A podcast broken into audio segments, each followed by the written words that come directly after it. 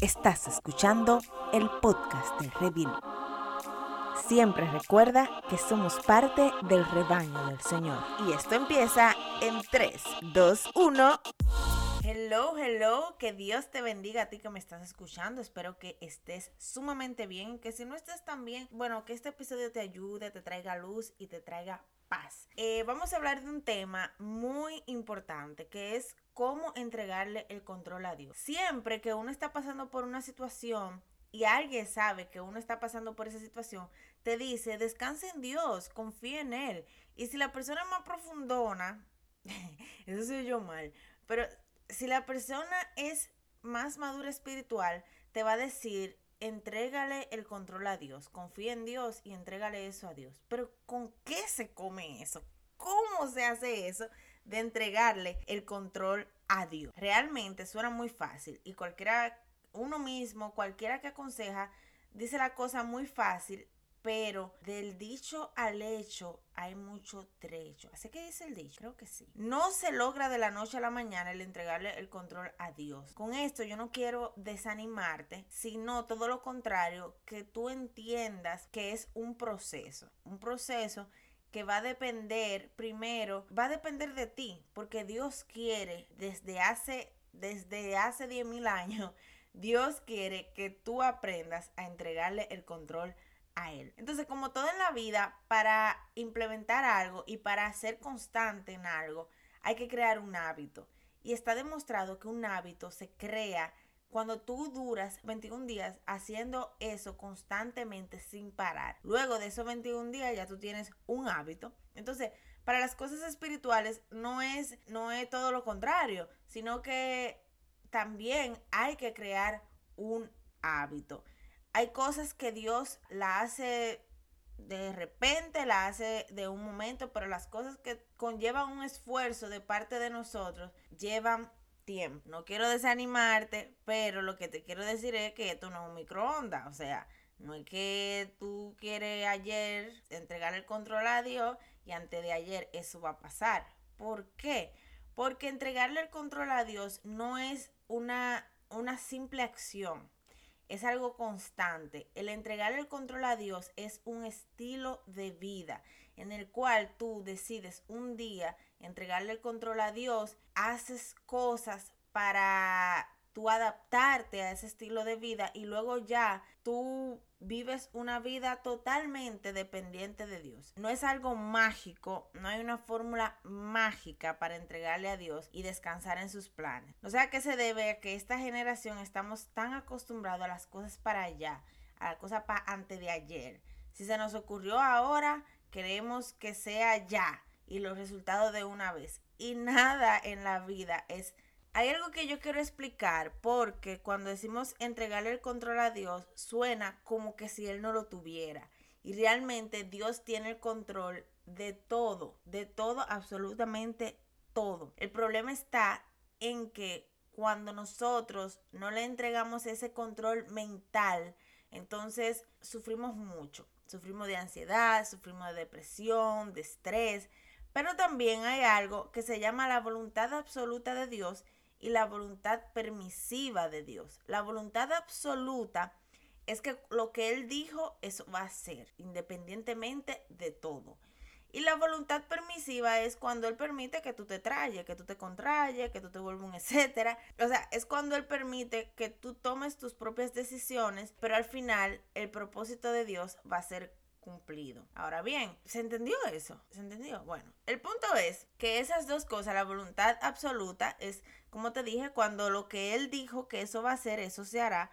Y la voluntad permisiva es cuando Él permite que tú te extrayes, que tú tomes tus decisiones. Y aunque Dios haya pensado en ti para hacer algo, si tú estás de rebelde, bueno, Él te va a dejar de rebelde, pero lo que Él planificó y lo que Él dijo se va a hacer contigo o sin ti. Y qué bueno es cuando nosotros nos ponemos en las manos de Dios y permitimos que el propósito de Él, nosotros podamos ser parte y podamos trabajar para que ese propósito de Dios se cumpla. Ahora bien, Cuando nosotros no aceptamos la voluntad absoluta de Dios, entonces vivimos en un constante estrés, en ansiedad, en depresión, porque vemos que las cosas no están saliendo siempre como yo quiero. Quiero hacer un paréntesis. Yo sé que hay personas que viven en estrés, en ansiedad por asuntos químicos de su cerebro, que ahora mismo no vamos a hablar de eso, pero, pero hay mucha gente, creo que la mayoría de la gente que está viviendo en ansiedad o depresión o estrés es porque no ha sabido entregarle el control a Dios. Y yo soy una de esas. Viví mucho tiempo queriendo controlarlo todo y como las cosas no siempre salían como yo quería, entonces, porque obviamente Dios es el que tiene el control del mundo y las cosas se van a pasar como Él determine, entonces vivía en este constante estrés y ansiedad. Y obviamente las cosas no salen siempre como vamos a querer, porque o sea, hello amiguita, hello hermana en Cristo, el mundo no gira a tu alrededor, ni alrededor mío, ¿ok?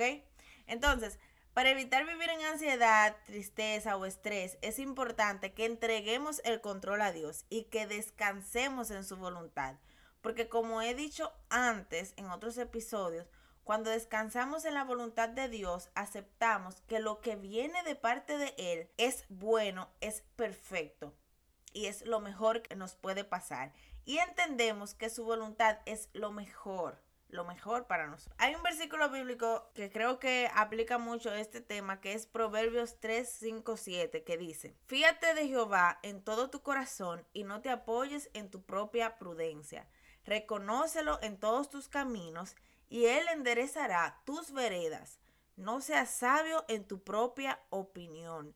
Teme a Jehová y apártate del mal. Ese es un versículo que hemos leído bastante o que hemos escuchado bastante. Sin embargo, para poder aplicar la Biblia no solamente es leerlo, sino entenderla y tomar una decisión de aplicarla. No solamente leerla, es la decisión de aplicarla y entenderla. Entonces vamos a analizar este versículo rápidamente. Comienza diciendo que te fíes de Jehová con, toda, con todo.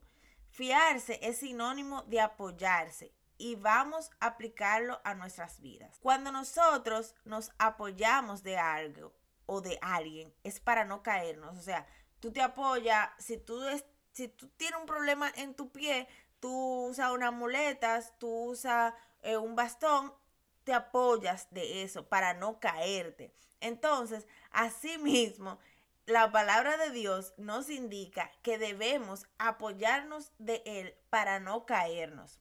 Porque si nos apoyamos de cualquier otra cosa, vamos a terminar mal.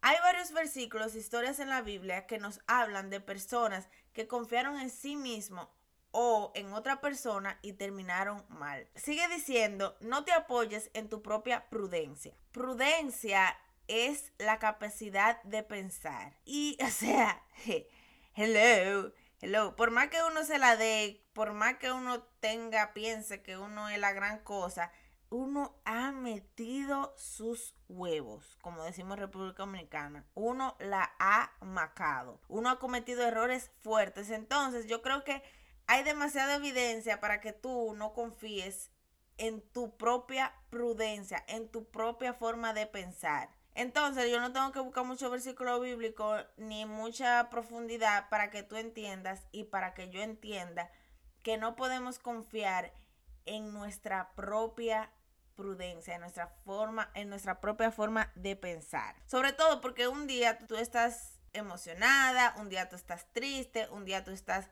o sea, somos muy ambivalentes emocionalmente y así mismo van a ser nuestras decisiones. Continúa el versículo bíblico diciendo, reconócelo en todos tus caminos, o sea, Considera buscar la dirección de Dios en todo lo que hagas, por más mínimo que sea, por más mínima que sea la decisión que tú vayas a tomar o por más mínimo que sea lo que tú vayas a hacer, confía en Dios, busca la dirección de Dios y que Él va a enderezar tus veredas. O sea, si tú tomas una mala decisión o si Él ve que tú vas caminando por un mal camino, Él va a corregir eso y te va a ayudar a que la santidad, lo bueno y la rectitud sea alcanzable. El 7 dice, no seas sabio en tu propia opinión. Creo que no hay que irse muy profundo en eso, ¿verdad? Hay una frase muy famosa que dice, sigue tu corazón.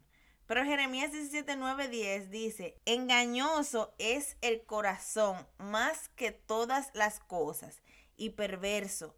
¿Quién lo conocerá? Yo Jehová. O sea, solamente Jehová conoce el corazón y es bastante engañoso nuestro corazón y por eso esa frase, por favor, no la diga, no la postee, no le dé repost, olvídate de eso. Entonces, ya que sabes que confiar en nosotras mismas no es buen plan, esto es, esto, ese, ese versículo bíblico es para las que aún no han entendido que deben de entregarle el control a Dios. Porque yo sé que me están escuchando mujeres que quieren entregarle el control a Dios y mujeres que entienden o que se lo están entregando pero realmente no lo hacen o que no quieren entregárselo, que todavía quieren tener ese control ahí y, hacer ellas lo que ellas quieran. Yo estuve ahí, yo estuve mucho tiempo en esa situación de que yo quería manejar mi vida a mi antojo pensando que lo que yo decidiera iba a ser lo mejor. Para empezar a entregarle el control a Dios se necesita sinceridad. Se necesita que seamos sinceras que reconozcamos que nosotras no podemos solas.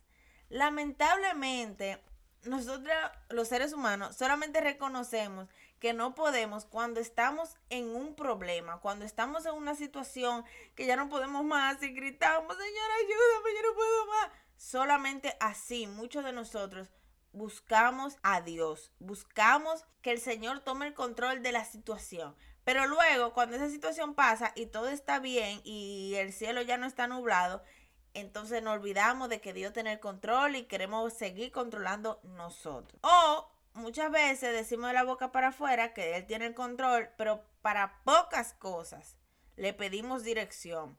Y lo correcto es permitir que Dios sea el que controle todo y nos dirige en todo y pedirle dirección hasta en lo más mínimo. Señor, friego a la una o friego a la dos. Pero reconocer que no podemos solas debe ser un estilo de vida y algo constante en nuestras vidas. Entonces, lo primero es reconocer que yo no puedo, que ese control yo no lo puedo tener. Así que si ya lo reconociste, toma el control en tus manos y pásalo. Pásalo, tranquila, pásalo, pasa, pásaselo al Señor. Bien. Segundo, ya que reconociste que tienes que entregar el control, nadie, nadie le entrega algo tan valioso a otra persona que no conoce. O sea, no es verdad que tú tienes algo valioso. Imagínate tu hijo, si tú tienes hijo. O si no tienes hijo, imagínate algo súper valioso que tú tengas. Tú no le vas a entregar eso para que te lo cuide a otra persona que tú no conoces. Entonces, lo segundo es conocer a Dios. Conocer a Dios no es tú reconocer que Él existe. No conocer a Dios es conocer sus bondades, conocer quién Él es, conocer cómo Él actúa. Si bien es cierto que nosotros no podemos entender eh, los pensamientos del Señor, porque nuestra mente es finita, pero sí podemos conocer al Señor. ¿Cómo conocemos a Dios? haciendo práctica de las disciplinas espirituales. Como te dije, esto no sucederá de la noche a la mañana y no sucederá si tú no te lo determinas. ¿Por qué? Porque es un hábito que hay que crear y debes de conocer a Dios y conocer a una persona no es de la noche a la mañana. Entonces, para conocer a Dios debes de estudiar la palabra de Dios, debes orar, debes adorarle y debes ayunar. En este podcast hay un episodio sobre las disciplinas espirituales y un episodio para cada disciplina. O sea, ahí te ayudé, free, gratis. Así que cuando tú termines de escuchar este episodio, vas a escuchar las disciplinas espirituales. Porque la realidad es que la única manera de nosotros entregarle un control que para nosotros es tan valioso es conociendo a la persona que se lo vamos a entregar. No estoy humanizando a Dios, sino, tú me entendiste. Para entregarle eso tan valioso hay que conocer a quién se lo vamos a entregar. La única manera de confiar en el control soberano de Dios y descansar en Él es conociendo a Dios. Conocer sus atributos y lo que Él ha hecho en el pasado genera confianza en Él.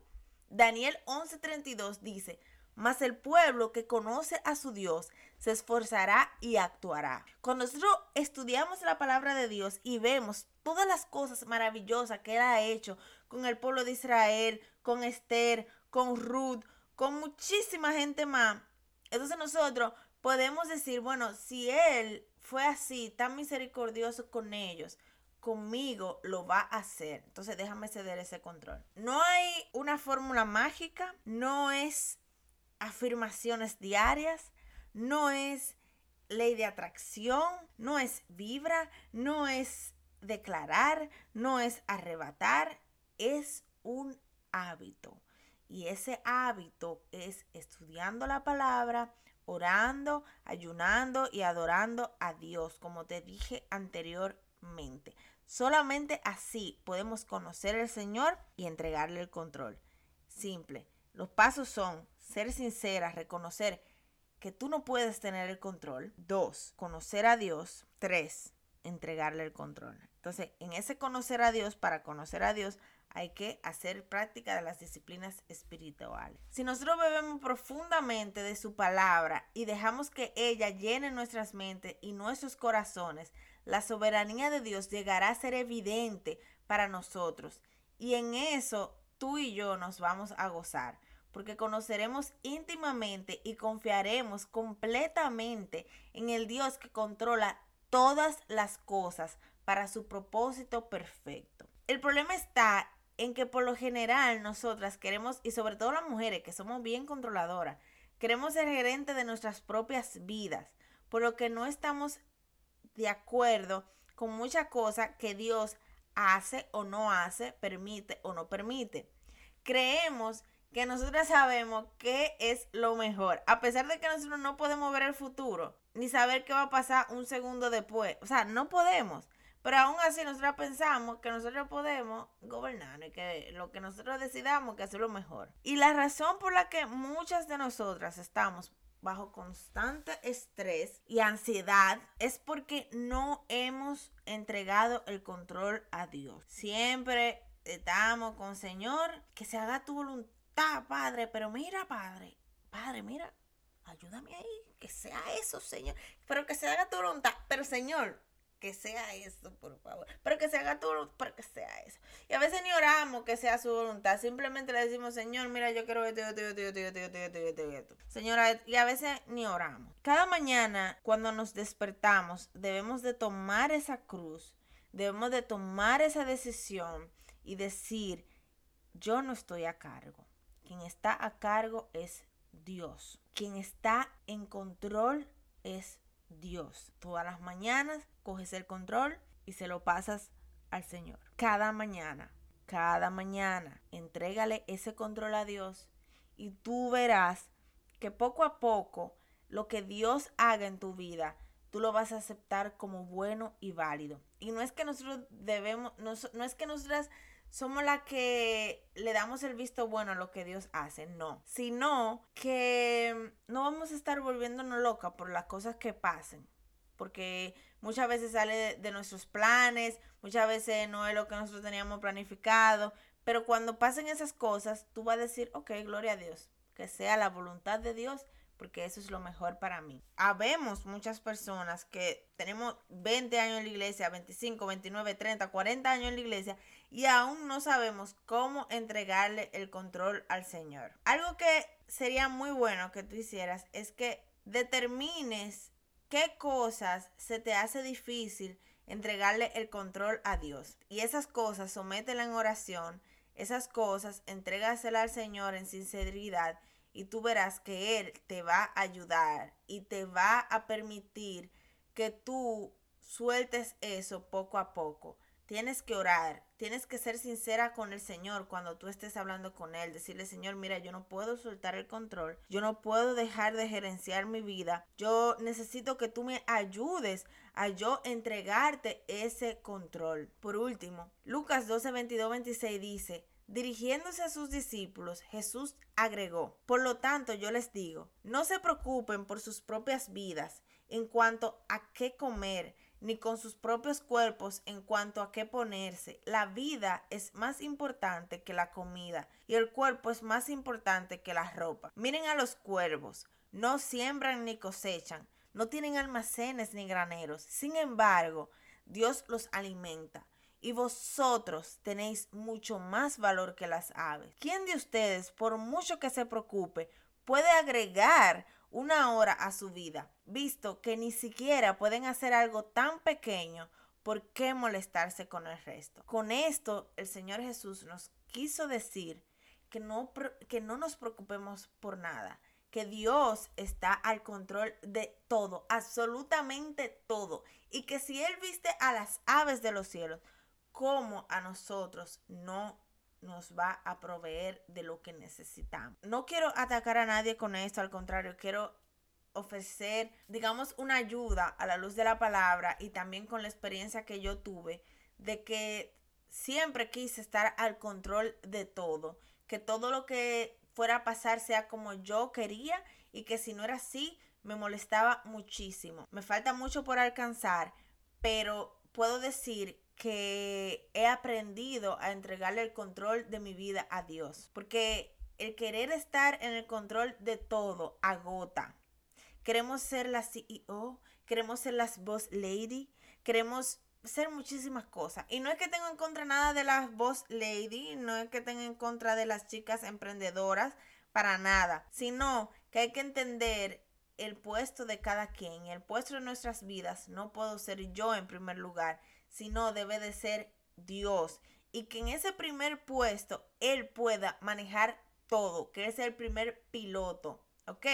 Y nosotros simplemente somos un pasajero. No queramos poner a Dios como la zafata, que él que Él es el piloto, Él es la torre de control. Nunca vamos a poder sobrepasar la ansiedad, el estrés y la preocupación hasta que no nos hayamos entregado totalmente a la voluntad de Dios. Cuanto más tú entregues y te entregues a Él, más descubrirá, descubrirás que Jesús quiere para ti lo que más te conviene y que su voluntad es buena y perfecta. El Señor probó a Abraham cuando le dijo que sacrificara a su único hijo, al, al hijo que él le prometió y que él amaba. Dios quería probar la fe y la confianza de Dios en Abraham. Y él pasó esa prueba con 100. ¿Con cuánto tú y yo estamos pasando la prueba de confiar en el Señor? Nosotros somos probados a diario. A diario somos probados. Salmo 94, 19 dice, cuando la ansiedad ya me dominaba,